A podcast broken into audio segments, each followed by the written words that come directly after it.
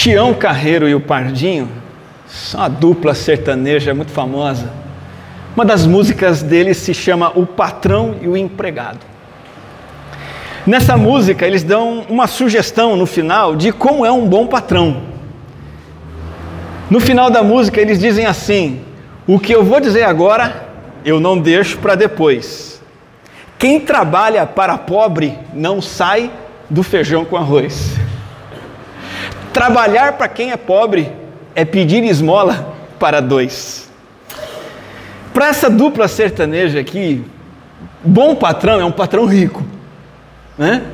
Porque quem trabalha para pobre nunca vai sair do feijão com arroz.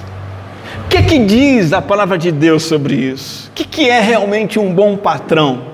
Abra sua Bíblia lá em Colossenses capítulo 4, versículo 1. É o último capítulo de Colossenses, nós estamos estudando, estudando essa carta inteira aqui, desde o ano passado, e no começo do ano que vem vamos encerrar o estudo dessa carta. E nessa série de mensagens de Colossenses, nós estamos agora aplicados no estudo de orientações práticas do Evangelho para a nossa vida diária. Nós já vimos aqui em Colossenses, antes do capítulo 4, alguns deveres para a família e também já entramos em deveres para a vida profissional, deveres para o trabalho.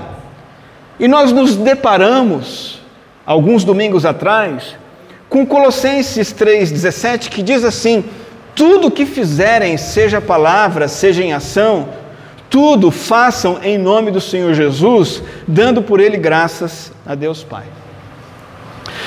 Por que, que há esse apelo em Colossenses? Para a gente fazer tudo com a chancela de Cristo, fazer tudo de modo que Cristo aprove. Porque Jesus Cristo é a imagem do Deus invisível. Porque Ele é o primogênito de toda a criação. Porque todas as coisas foram criadas por Ele para Ele. Porque nele tudo subsiste. Porque em tudo Ele tem supremacia. Então, essa superioridade de Cristo como a imagem perfeita de Deus, como Senhor, o primeiro alvo da criação. Jesus sustenta tudo. Se Jesus tirar a mão dele, a gente se dissipa, como vapor e fumaça, num instante. Ele sustenta todas as coisas, ele é o autor da salvação, ele é o Senhor da igreja. Toda essa grandeza de Cristo precisa ser trazida para a sua vida prática, senão não adianta nada. De nada vale dizer que Jesus Cristo é o Senhor, se nós não trouxermos o senhorio dele para o nosso dia a dia, se nós não fizermos o que ele ordena. Jesus disse: Nem todo que me diz, Senhor, Senhor, ó, entrará no reino dos céus. Não. Mas aquele que faz a vontade de meu Pai que está nos céus, isso está em Mateus 7, 21. Isso é tão sério que Jesus diz assim: muitos naquele dia, e aqui aquele dia é o dia final, é a hora do vamos ver, não tem mais chance, não tem mais saída, acabou. Naquele dia vão me dizer: Senhor, Senhor, nós, nós não profetizamos em Seu nome. Em Seu nome não expulsamos demônios. Em Seu nome não fizemos muitos milagres. Então lhes direi claramente: Eu nunca conheci vocês. Afastem-se de mim, vocês que praticam o mal. Não adianta nada dizer que Cristo é o Senhor, se nós não fizermos o que Ele ordena. Por isso que o Evangelho em Colossenses nos traz deveres para o trabalho. E Colossenses vai muito além da mentalidade, ainda que inteligente do Tião Carreiro e do Pardinho, Colossenses nos leva muito além. Para onde a supremacia de Cristo na vida de um profissional o leva? Que diretrizes são essas? Embora Paulo estivesse tratando da escravidão na época, nós trazemos princípios para a nossa vida hoje. Quando Paulo escreveu Colossenses, ele escreveu essas orientações numa realidade de 30 ou 60 milhões de escravos no Império Romano. Como disse domingo passado, a escravidão era oficial no império, era permitida, era aprovada, era um modo de viver das pessoas. Então não é que Paulo está defendendo a escravidão, nem refutando a escravidão, mas ele consegue, porque é inspirado pelo Espírito, fazer com que esse elemento cruel da sociedade antiga se torne saudável e benéfico. O Evangelho redime a escravidão.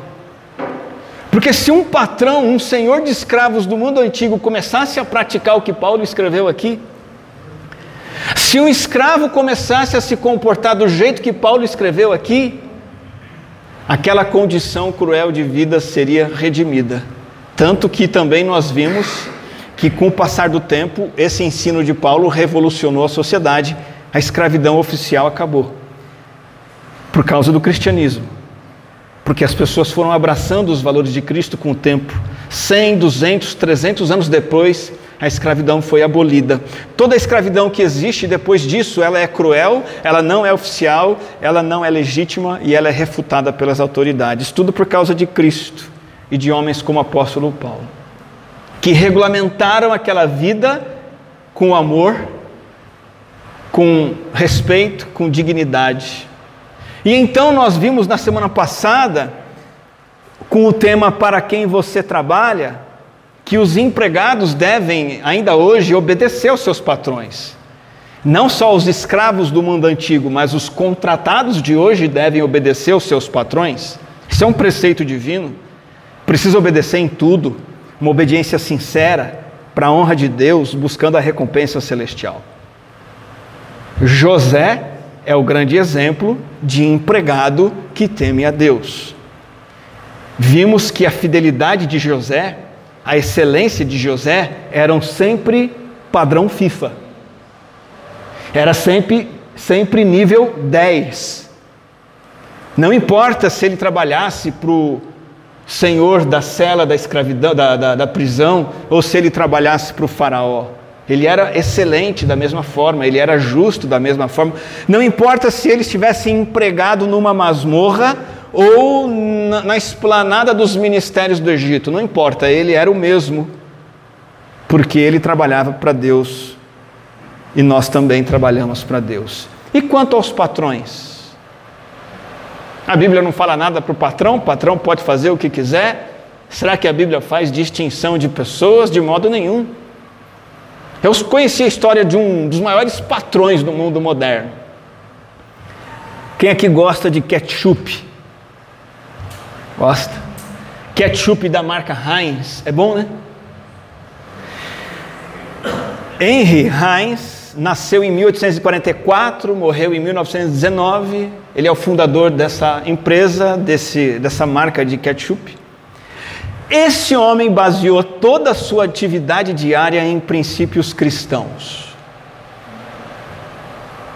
Ele acreditava firmemente que o sucesso dele era resultado direto da fé que ele tinha em Deus. Inclusive, ele foi um colaborador do grande movimento da escola bíblica dominical no mundo todo. Nessa época, a escola dominical se expandiu o mundo afora. Ele foi um dos patrocinadores e líderes. A história diz que a motivação dele para produzir o ketchup em massa não era o dinheiro, apesar do sucesso desse produto. A história diz, alguns historiadores dizem que ele queria ajudar a tornar mais fácil a vida das mulheres no ambiente doméstico. Ele era um verdadeiro exemplo de como uma pessoa deve realizar sua vida, não só nos negócios, mas também na vida privada. Tem uma frase dele que diz assim: Desejo apresentar, essa frase foi colocada no testamento dele. Ele pediu antes de morrer que fosse a primeira frase do testamento dele. Desejo apresentar bem no início deste testamento, como item mais importante nele, uma confissão da minha fé em meu Salvador. Primeira coisa que ele quis deixar após sua morte como informação é que a fé dele foi colocada em Cristo Jesus. Até hoje, o testemunho desse homem permanece ao diante dos nossos olhos e presente na história. Ele foi um patrão que entendeu os deveres que tinha perante Deus. Se você está com a sua Bíblia aberta em Colossenses 4:1, você vai ver que o Henry Heinz deve ter entendido o que a Bíblia diz aqui. Colossenses 4:1 diz assim: Senhores, tratem os seus servos com justiça e igualdade, sabendo que também vocês têm um Senhor no céu. Vou ler de novo.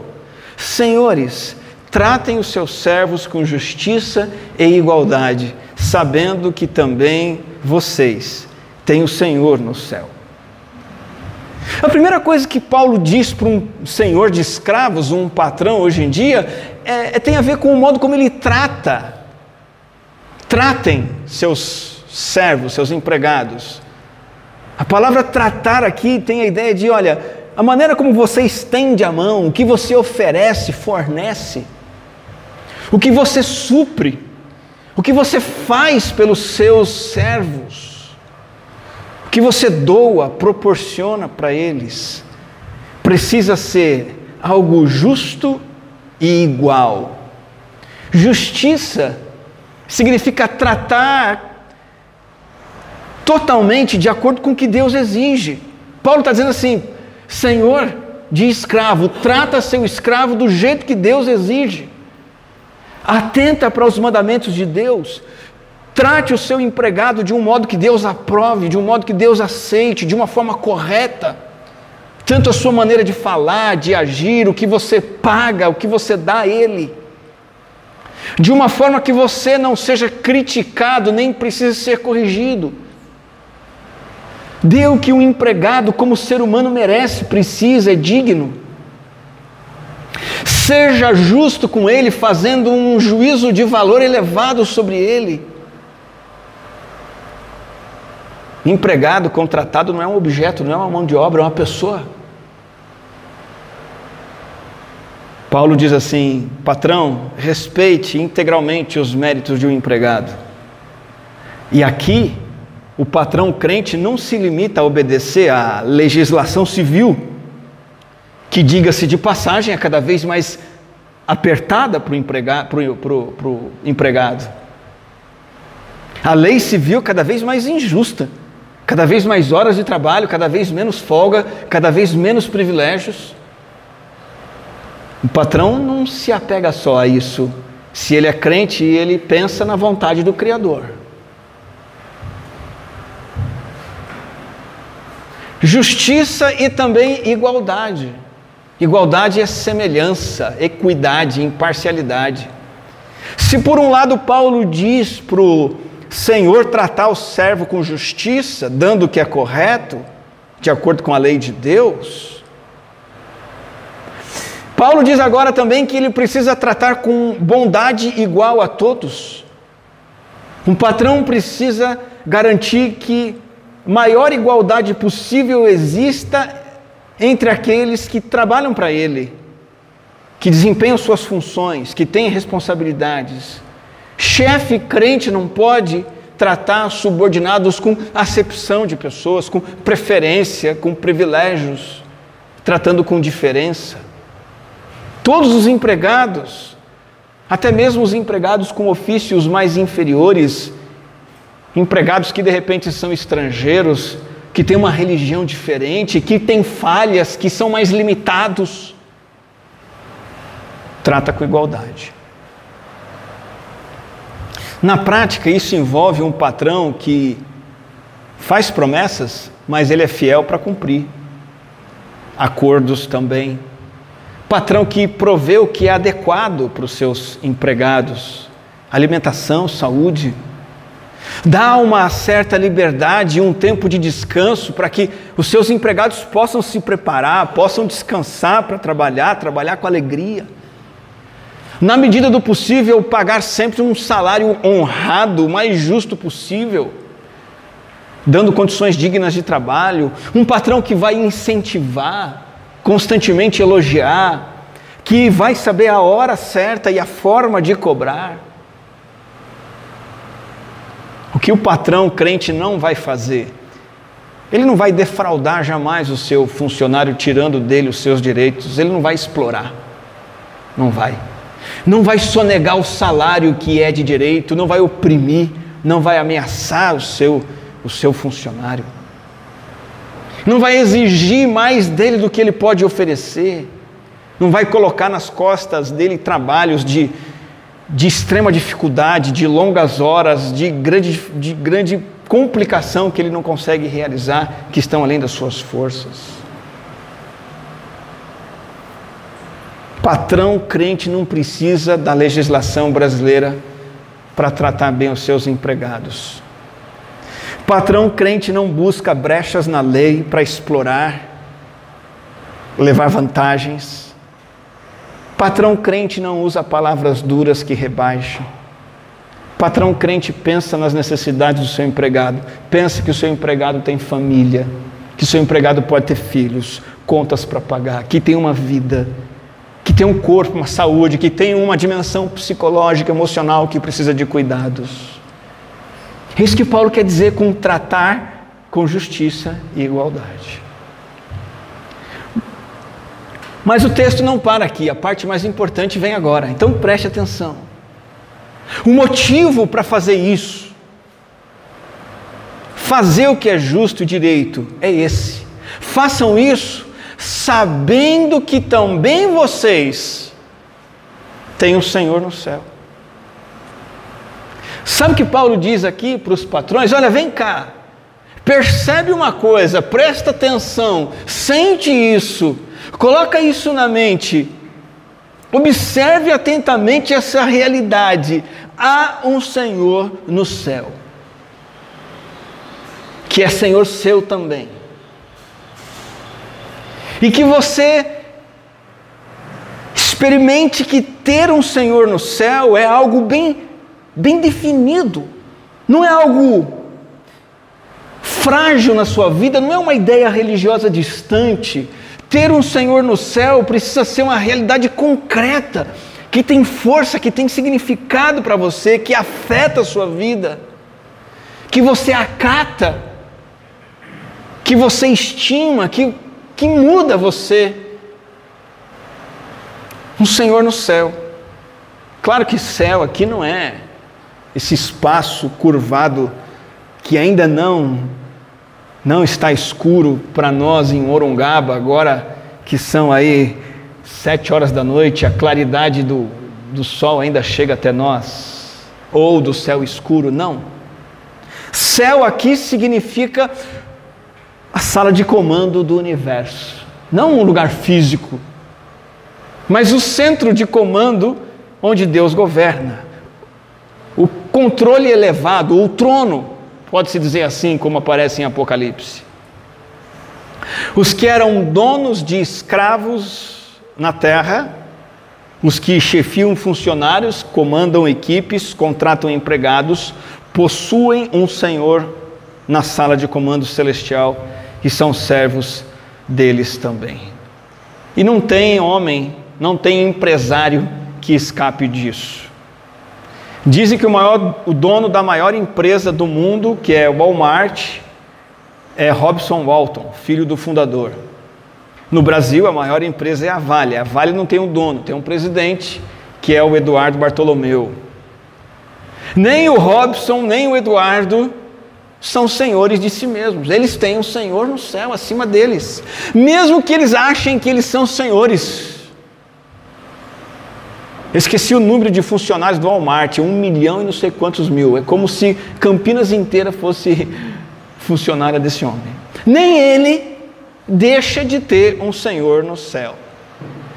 Até ele vai prestar contas ao Senhor. Todos prestam contas ao Senhor. E olha, a exploração dos empregados pelos patrões é algo abominável aos olhos do Senhor.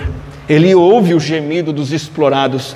Tiago 5:1 diz: "Escutem agora, ricos, chorem e lamentem por causa das desgraças que virão sobre vocês." Lá no verso 4, Tiago diz assim: Eis que o salário dos trabalhadores que fizeram as colheitas nos campos de vocês e que foi retido com fraude. Este salário está clamando. E o clamor dos que fizeram a colheita chegou aos ouvidos do Senhor dos Exércitos.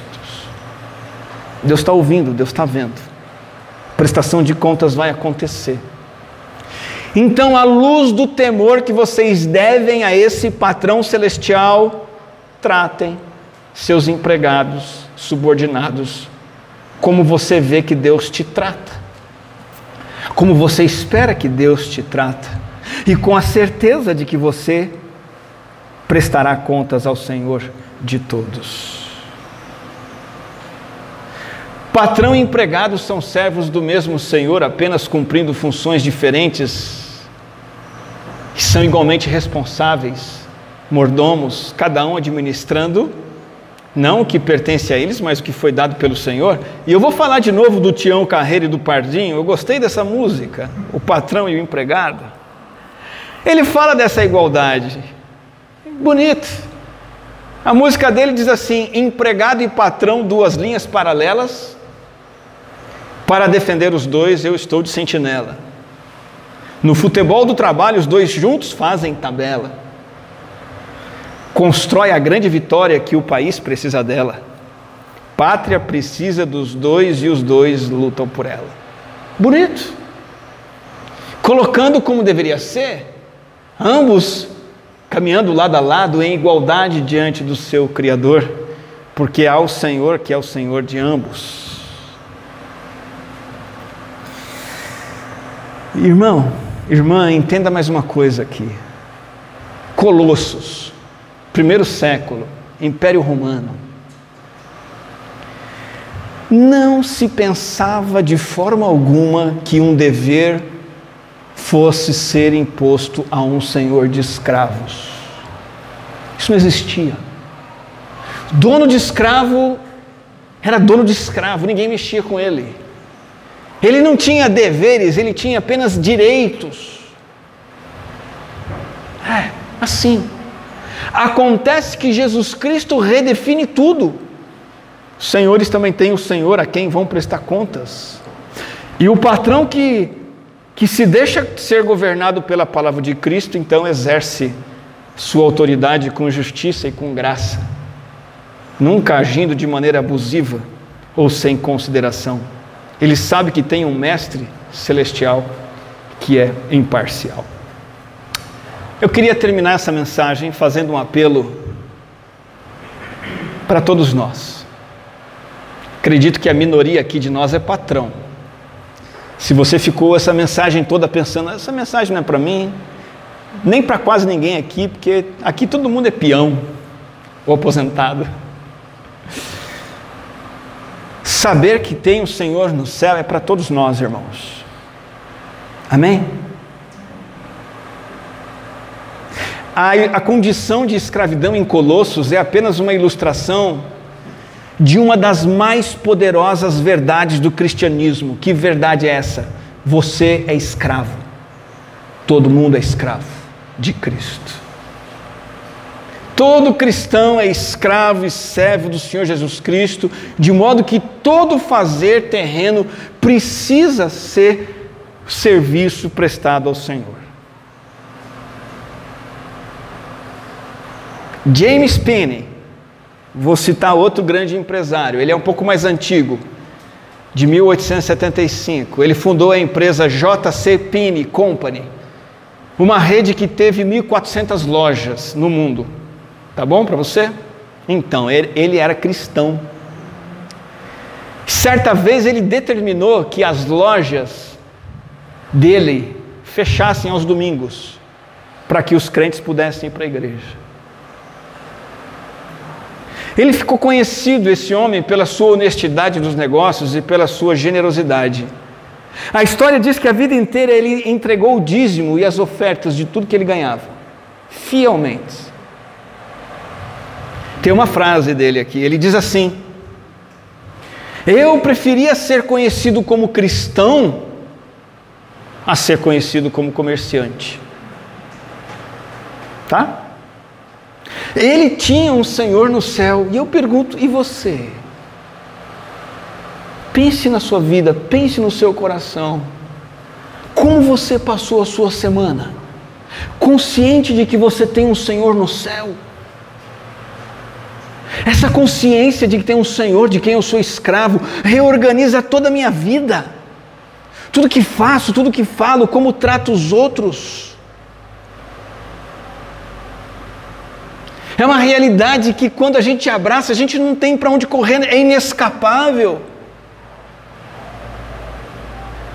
E duas coisas acontecem conosco quando a gente diz: Eu tenho um Senhor no céu. Primeira, alguém tem autoridade sobre mim, total. Esse alguém é meu Deus, meu Salvador. Ele que manda, não eu. Ele revela a vontade nas Escrituras, eu só obedeço. E Ele vai me cobrar pela minha fidelidade a Ele em tudo. Primeiro. E segundo, Entender que eu tenho um Senhor no céu é entender a compaixão, justiça, a igualdade desse Senhor para comigo. Esse Senhor, esse patrão celestial, ele é justo. E a justiça dele é uma justiça amorosa, porque ele me justifica em Cristo. E ele com Cristo me concede de graça todas as coisas. Eu mereço fome, Ele me dá alimento. Eu mereço a nudez, Ele me dá roupas. Eu mereço ficar desabrigado, Ele me dá teto. Eu mereço a morte, Ele me dá vida. Eu mereço o inferno, Ele me deu o céu. Esse é o meu patrão celestial. Ele é sensível para comigo. Ele é generoso para comigo. Ele não me trata pelos critérios de mérito e demérito. Ele me trata pelos critérios da sua graça.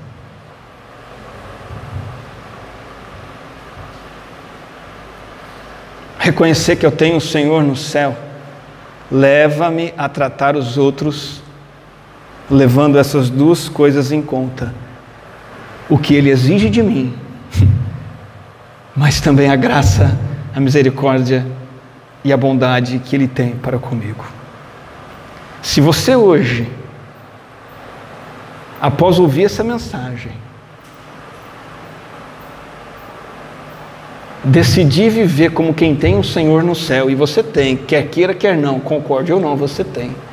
Se você decidir viver debaixo da autoridade desse Senhor, necessariamente você será mais humano,